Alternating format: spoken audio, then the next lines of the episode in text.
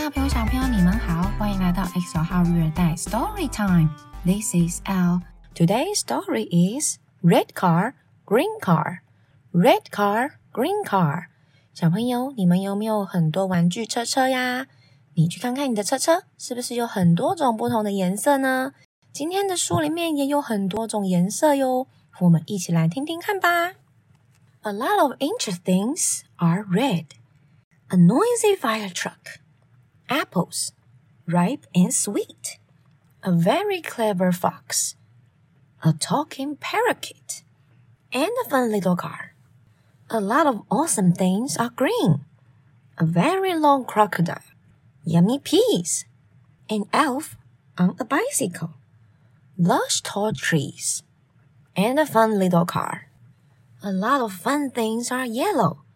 A curved banana, a digger, big and loud, a wedge of holey cheese, a lion, happy and proud, and a fun little car.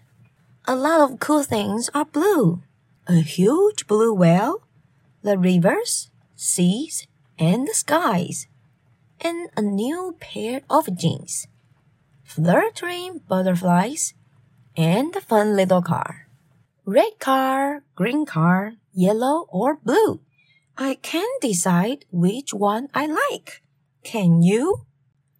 故事结束喽。最后呢，他问你一个问题：有红色的车子、绿色的车子、黄色的或者是蓝色的，你能说出哪一个是你最喜欢的吗？哦，我说不出来耶。那你能试试看吗？Which one do you like? Red or green? Which one do you like? Red or green? 你最喜欢哪一个啊？是红色还是绿色啊？如果你喜欢红色，你就可以说 I like red. I like red. 如果你喜欢绿色，你就可以说 I like green. I like green. 那我们再试一次好不好？Which one do you like? Yellow or blue? Which one do you like? Yellow or blue? I like yellow. I like yellow. 我喜欢黄色，就可以这样子说 I like yellow. 那如果喜欢蓝色呢？Which one do you like? Yellow or blue? I like blue. I like blue. 我喜欢蓝色，就是 I like blue. 哇，你们有没有跟我一起练习啊？如果有跟我一起练习的小朋友，那你很棒哦。 没有练习的小朋友也没有关系，我们再试一次。Which one do you like? Which one do you like? 就是问你喜欢哪一个。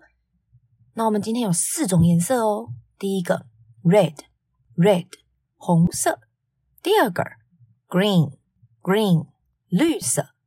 第三个 yellow，yellow 黄色。第四个 blue，blue 蓝色。